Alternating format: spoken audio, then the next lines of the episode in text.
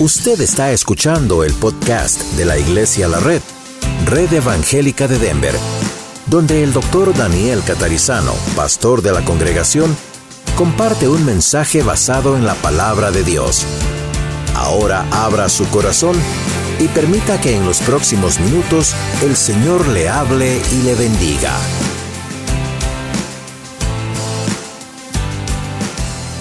Le damos gracias al Señor por este privilegio, como he mencionado, que nos ha dado. Hoy estaremos uh, pues uh, basando el mensaje sobre lo que dice Marcos capítulo 10, versos 17 al 31. Si lo puede buscar, por favor. Mientras, para aliviar un poco su sorpresa, aliviarnos la sorpresa, les voy a contar una pequeña historia. No sé si usted ha sabido anteriormente de eh, un detective ficticio llamado Sherlock Holmes. Eh, era un detective británico y bueno, se han hecho hasta películas sobre él. Y bueno, resulta que él durante una de sus uh, misiones, de unos casos de investigación, tenía su uh, pues uh, fiel asistente llamado Watson. Y así siempre le decía, Watson, tráeme esto, Watson, ayúdame acá. Y bueno, de repente en una de estas investigaciones, él, pues los dos más bien quedaron o tuvieron que pues quedarse en un baldío en una casa de campaña. De repente el jefe, Sherlock Holmes, le pregunta a Watson, uh, porque lo despierta y le dice, Watson, Watson, despierta, despierta. Bueno, Watson este, despierta y le dice, ¿qué pasa, jefe? ¿Qué pasó? Uh, Sherlock Holmes le pregunta, ¿qué es lo que, lo que ves? Y bueno, a lo que este, Watson dice, bueno, eh, yo veo astronómicamente que hay millones de estrellas, veo muchas, muchas estrellas, hay millones de galaxias, poten potencialmente hay uh, billones de planetas y que son aproximadamente las 3.15 de la mañana por cómo pues, se aclaran los cielos y cómo están resplandeciendo las estrellas meteorológicamente yo veo que pues el día va a ser agradable con algunas nubes eh, alrededor de la tarde, pero va a ser agradable. Y bueno, teológicamente yo veo que somos una muy pequeña parte de la infinitamente gigantesca creación de Dios. ¿Por qué me preguntas eso, Sherlock? ¿Qué te dice a ti? A lo que Sherlock Holmes responde, no, Watson, ay, Watson, alguien se acaba de robar nuestra casa de campaña. Bueno, ya aliviando esta, esta pequeño, pequeña sorpresa, eh, pues eh, lo que dice el pasaje bíblico de Marcos 10, de los versos 17 al 31, estaremos hablando del el joven rico, así como acabamos de ver en el video, eh, dice de esta forma. Al salir él para seguir su camino, vino uno corriendo, hincando la rodilla delante de él, le preguntó, Maestro bueno, ¿qué haré para heredar la vida eterna? Jesús le dijo, ¿por qué me llamas bueno? Ninguno hay bueno, sino solo uno, Dios. Jesús le dijo, perdón, los mandamientos sabes, no adulteres, no mates, no hurtes, no digas falso testimonio, no defraudes, honra a tu padre y a tu madre.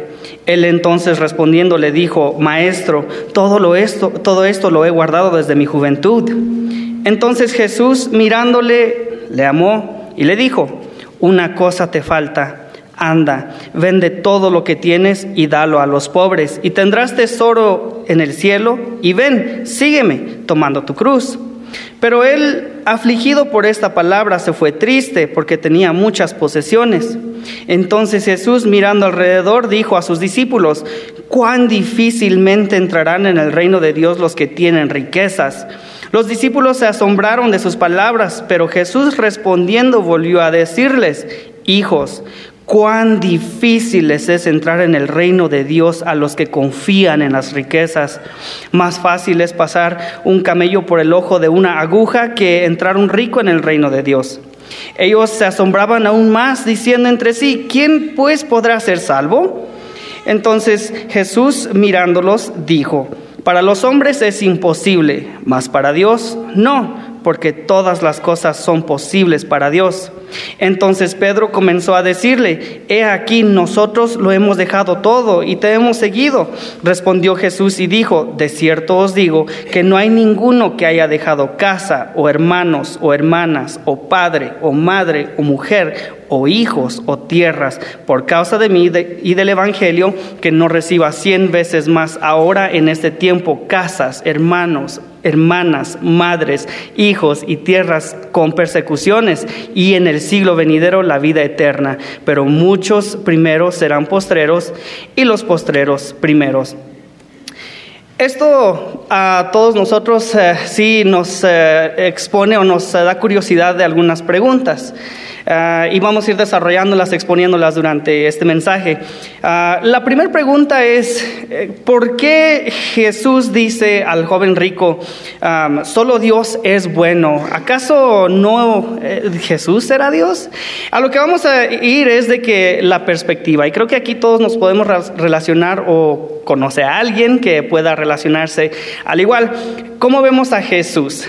Aquí eh, la palabra bueno implica una, un estándar moral imperfecto, algo que estamos tratando de alcanzar nosotros los humanos, algo que trabajamos arduamente, nos esforzamos, eh, buscamos la forma de cómo hacerlo, eh, pues vamos hacia lo que es nuestras culturas, lo que nos han enseñado, lo que diferentes religiones incluso han pues infiltrado a nuestras vidas de alguna u otra forma, pero pues ¿qué ¿Qué es lo que quiere decir aquí? El joven rico consideraba al Señor Jesús solamente como un humano, solamente como un maestro humano. Él no consideraba a Jesús Dios. Y por eso, pues la sorpresa, y por eso cuando le dice solamente uno es bueno, es Dios. Y bueno, entonces por eso Jesús le hace reflexionar de esta forma en cuanto a lo que es llamarle bueno. Pero a pesar de que el joven rico se puso triste, eh, pues el, Jesús le amó. Ahora, esta expresión de que Jesús le amó implica también la idea de amar en alguien aquello que es bueno. O sea, Jesús ama no solamente la virtud, sino también las semillas de las virtudes. Jesús no negó la sinceridad del joven rico cuando éste le dijo que había guardado o cumplido, o que se había esforzado para cumplir todos estos mandamientos y que quería heredar la vida eterna. Bueno, y parte de estas semillas de virtudes, pues eh, es interesante que el joven, eh, pues eh, siendo aún rico, llegó con Jesús y le no le preguntó, ¿cómo puedo o cuánto cuesta la salvación o qué es lo que puedo hacer para, pues para comprar la vida eterna? Bueno, más bien preguntó, ¿cómo puedo heredarla? Bueno, una cosa le falta, es lo que le dijo Jesús, pero ¿cuál es? Bueno, despojarse de aquello que poseía al joven, o sea, aquello que poseía a él, que eran sus posesiones. Y otra pregunta que se nos viene a la mente, otra pregunta, gracias hermano, eh, otra pregunta que eh, pues eh, todos tenemos, que ¿cómo que los ricos no entran en el reino de los cielos? ¿Acaso es malo ser rico? ¿Alguno de ustedes alguna vez ha hecho esa pregunta? En diferentes lugares se nos enseña que pues los ricos no, pues ellos solamente tienen lugar para sus riquezas o que ellos solamente están enfocados en sus posesiones y hasta cierto punto es cierto, pero ¿es malo ser rico?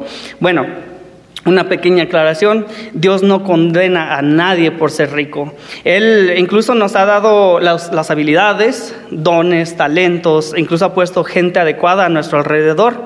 Y pues aquí estoy tratando de aclarar que Dios es soberano. Si Él le quiere dar el millón de dólares que usted está orando, eh, pues Él se lo va a dar. Pero si no, vamos a seguir orando y orando y orando, esperando su voluntad. Y aquí el problema es que las riquezas tienen a tomar el lugar que le pertenece a Dios. Y aquí creo que es donde nosotros podemos empezar a reflexionar, eh, pues, eh, cómo aplicarlo a nuestras vidas. El tesoro del rico eh, tenía que ser Cristo, si de verdad amaba a Dios no el cumplimiento de los mandamientos como ritos, como, eh, pues como una manera sincera, como las mejores intenciones del mundo, ah, o bueno, como un ejemplo para todos nosotros, eh, o de cómo quedar bien con los demás para ser entonces galardonados, para ser apreciados, para recibir cierto regalo. Bueno, algo que también tengo que aclarar es que los, obviamente los discípulos estaban asombrados a lo que Jesús les estaba diciendo. La razón era que los judíos en aquel tiempo creían que pues el cumplir los mandamientos les proporcionaba la posibilidad de ser salvos. Y creo que muchos de nosotros venimos de trasfondos eh, de eh, pues en nuestras familias, en de lugares de origen donde se nos eh, enseña que entre más usted se esfuerce, obviamente sí, más vamos a ganar, pero en la cuestión espiritual no es de esa forma.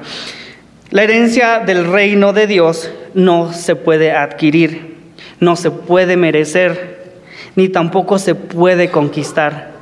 Y yo sé que esto puede incluso sacudir nuestros fundamentos porque pues entonces ah, pues lo que nos enseñó nuestra abuelita o nuestros, nuestros papás, que pórtate bien porque si no, eh, Diosito no te va a cumplir tus deseos. Y regresamos a la perspectiva, ¿cómo estamos viendo a Dios? La herencia del reino de Dios tampoco se puede ambicionar como una posesión propia, sino que se hereda como un derecho de adopción como hijo de Dios. Pero para ser hecho hijo de Dios, eh, o sea, herederos, hay que llegar a ser coherederos con Cristo. Es decir, morir a uno mismo como Cristo murió y entregarse sin reservas ni condiciones a la voluntad de Dios. Nada ni nadie más puede poseer o debe poseer nuestra voluntad, pues ellos roban nuestra entrega eh, a la voluntad de Dios. Y nuestra voluntad es la que determina nuestras actitudes, nuestras acciones. Y bueno, nuestras acciones eh, determinan y tienen consecuencias buenas o malas. Y creo que todos eh, eh, ya de adultos eh, es lo que tratamos de enseñarle a los, a los niños, a los jóvenes, y pues recordamos y decimos, no, pues sí es cierto, si no hubiera hecho aquello, no me hubiera pasado el otro, y si no me hubiera pasado el otro, no me hubiera pasado esto, no quiero que le pase esto a mis hijos. Bueno, esas acciones es de las que estamos hablando, las de su vida entera.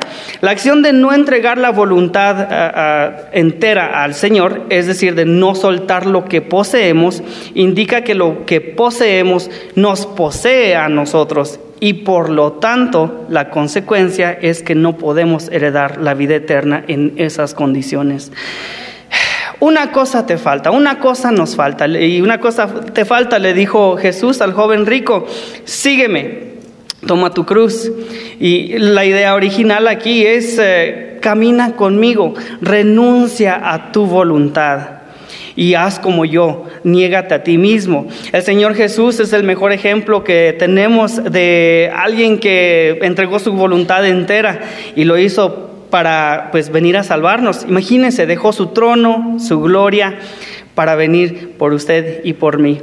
Filipenses 2, 5 al 8, haya pues en vosotros este sentir que hubo también en Cristo Jesús, el cual siendo en forma de Dios, no estimó el ser igual a Dios como cosa a que aferrarse, sino que se despojó a sí mismo tomando la forma de siervo, hecho semejante a los hombres y estando en la condición de hombre, se humilló a sí mismo, haciéndose obediente hasta la muerte y muerte de cruz él tomó su cruz y le pide al joven rico y hoy a nosotros tomar nuestra cruz y seguirle a Él. Pero quizá muchos podemos hacernos la pregunta, pero o podemos decir, pero si yo ya lo hice, hermano, yo ya le entregué mi vida al Señor, yo soy salvo, ya soy perdonado. Bueno, aquí usted y nosotros seguimos respirando, seguimos sentir nuestro corazón latir. Eh, aquí la idea es de que Estamos en un proceso de transformación y la idea aquí también es de que todos los días, constantemente, es algo que debemos estar haciendo, negarnos a nosotros mismos y tomar nuestra cruz y seguir a Cristo. Amén. Bueno, la pregunta, y creo que aquí es un buen punto también de reflexionar para usted y, pues para a mí esto también me ha estado ah, pues eh, desafiando. Ah, pues todos tenemos planes, todos tenemos uh, metas que cumplir, sean, no le estoy diciendo deje sus metas, no trabaje, no, no, no, claro que no. Lo que estamos diciendo es eh, qué es lo que le está previniendo, lo que estamos tratando de hacer, enfrentarle a usted es qué es lo que está previniendo que entregue su vida completa, su voluntad al Señor. Las preguntas que quizá nos podemos hacer hoy y constantemente es, ¿cuál es la posesión que debemos dejar? qué es lo que posee o controla nuestras vidas al punto de no poder seguir a Cristo y entregarle todo a Él. ¿Qué puede ser en nuestras vidas más importante, más interesante, más gratificador, más satisfactorio que caminar con el Señor Jesucristo todos los días? Y pues le animo a usted, amigo o amiga, que pues eh, eh, constantemente mientras usted esté trabajando, mientras usted esté cocinando, mientras usted esté, eh, pues donde quiera usted esté, esté en constante comunicación con el Señor. Entréguele su vida a Él. Y esto no solamente es cuando usted despierta, cuando usted va a comer, cuando usted vaya a dormir. Esto es constantemente durante todo el día. Y bueno, aquí entonces eh, eh, tenemos que entender algo eh, sobre los discípulos. ¿Por qué quedaron asombrados? le explico que en la cultura judía, ah, pues las riquezas eran un reflejo de la bendición de Dios. Por eso a, los eh, discípulos les costó mucho comprender la idea de despojarse de esa bendición para poder seguir a Cristo. Como le mencioné anteriormente, imagínense, les estaban sacudiendo sus fundamentos, les estaban sacudiendo su vida. ¿Cómo era posible de que, pues, eh, eh, para ellos lo que estaban tratando de conseguir, lo que ellos estaban tratando de vivir, pues hasta cierto punto no lo estaban haciendo correctamente? Bueno, le explico también que la, ilustración del camello y la aguja en aquellos tiempos en Israel el camello era uno de los animales más grandes que se conocía. Y obviamente aquí nosotros podemos ver ya la ilustración y, tiene sentido, ¿verdad? Bueno, el amor por las posesiones nos impide a nosotros confiar en Jesús como Salvador. Recordemos, los apóstoles pensaban que si un rico eh, no podría entrar en el reino de Dios, mucho menos cualquier otro. Porque los ricos, como hemos visto, eran considerados como super espirituales, como las personas que ya tenían el boleto pagado para entrar al reino de Dios. Y bueno, eh, para explicar aún más esa sorpresa que ellos habían tenido, pues eh, es necesario recordar que algunos ricos, debido a su posición, creían que, como les mencioné, eran los primeros que iban a poder reclamar su asiento en el cielo. Y pues eh, si los ricos no iban a entrar, eh, y mucho menos los pobres, así ellos pensaban. Pero todas las cosas son posibles para Dios, dice la palabra del Señor. Y la idea original es, la, en la presencia del Señor, todas las cosas se hacen posibles. Ahora, aquí creo que podemos reflexionar todos juntos, no solamente estar en la presencia del Señor como eh, pues algo que podemos sentir, el, como la piel se nos eriza o que pueda correr lágrimas de nuestros, de nuestros ojos, sino esto quiere decir en la presencia del Señor, cuando usted acepta al Señor como Salvador, cuando usted deposita su vida entera en Él, pues Él viene a, a vivir en usted. Entonces usted todos los días está en la presencia del Señor. Y esta, creo, esta perspectiva creo que debe cambiar cómo estamos llevándonos, cómo vivimos en la casa, cómo nos llevamos con los compañeros del trabajo, qué hacemos en nuestro tiempo a solas. Todo esto es, eh, bueno, la presencia del Señor. La declaración de Pedro de parte de los dos en el verso 28 indica que ellos aún estaban pensando en términos materiales y no espirituales. Y la declaración también indica que la esperanza de recibir algo eh, por haber dejado todo por Cristo. Igual, regresamos a nuestras lecciones de parte de nuestros familiares, eh, de nuestras culturas, de quizás las eh, religiones anteriores a la que nosotros hoy creemos. Ah, bueno, sigue infiltrándose, sigue aún teniendo vida lamentablemente en muchas de las nuestras. Seguimos teniendo esta perspectiva de que si yo me pongo a orar mucho por algo, eh, pues Dios me lo tiene que cumplir. Y un pequeño recordatorio, Dios no es el genio de la lámpara. Dios es soberano. Si Él quiere permitirnos atravesar una enfermedad para aprender algo, Él, pues, ¿quiénes somos nosotros? Amén. Así que, hermano, hermana, eh, pues eh, hay algo mejor y es lo que le dice el Señor Jesús a Pedro. Sí hay algo mejor que las riquezas, que los, eh, las posesiones, que pues el, el halago de todos los demás. Las promesas del Señor en cuanto a lo que se recibe por dejarlo todo y seguirle a Él, no constituyen una fórmula para producir riquezas materiales, ni tampoco son una promesa de bienes materiales, ni tampoco son una promesa de, eh, eh, perdón, son más bien una promesa de bienes espirituales, especialmente la excelentísima y más eh, bendecida pues promesa que es ser parte de la iglesia. Amigo, amiga, aquí lo que podemos decir es eh, que, y también tenemos que notar, es de que no todo es eh, de colores, eh, como decimos, no todo es lluvia de arcoíris o de chocolates y bombones, sino Jesús incluye aquí también la persecución en medio de la mención de los bienes, seguir a Cristo no asegura un camino sin conflictos, sino por el contrario, Él incluye el constante rechazo de los demás, por ejemplo, familiares, amistades, el mundo en general, pero no de aquellos, no el rechazo de aquellos quienes también lo han dejado todo para seguir al Señor. Estamos hablando de la iglesia. Voltea a su derecha, a su izquierda. Todos ustedes, amigos, hermanos, eh, somos los que hemos dejado todo para seguir al Señor. Y nosotros somos parte de la enorme bendición de ser hijos de Dios. Mateo 10, 26 al 28. Los discípulos quedaron atónitos. Entonces, ¿quién podrá ser salvo? Preguntaron. Jesús los miró fijamente y dijo, humanamente hablando, es imposible, pero no para Dios. Con Dios todo es posible. El mensaje de Jesús fue claro, sigue siendo claro, que es imposible ser salvos por nuestros propios méritos. Jesús destruyó la idea que solamente los bendecidos materialmente eran los primeros candidatos en, en ser salvos. Más bien dijo que la vida eterna es disponible para todos. El hombre rico o aquella persona llena de posesiones frecuentemente es cegado por la pobreza espiritual, porque está orgulloso de sus logros o éxitos y piensa que es completo con todo ello.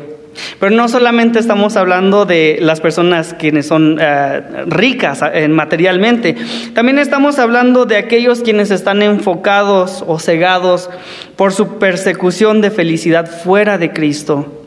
Aquel quien prefiere morir detrás de su cultura, su nacionalidad, su nombre, su orgullo, eh, detrás de alguna persona a quien dicen amar, detrás de algún título que lograr. Eh, el humano, amigo, em, amiga, somos salvos solamente por la gracia de Dios, misericordia y fe. Nada que podamos hacer nos hará ganar la salvación. Solamente aquellos quienes reconozcan su pobreza espiritual podrán heredar el reino de Dios. Aquellos quienes reconozcan su inhabilidad absoluta de hacer algo para justificarse frente a un Dios santo. Hoy Dios otra vez nos ha dado vida, nos permite respirar. Él nos está dando otra oportunidad de responder a ese llamado. Le pido por favor, amigo, amiga, si puede inclinar su rostro. Aquí nosotros eh, eh, vamos a estar concluyendo con, eh, con una oración. Señor, gracias porque tú tienes propósitos para nuestras vidas, por buscarnos y ofrecernos vida, por tu gracia e infinito amor.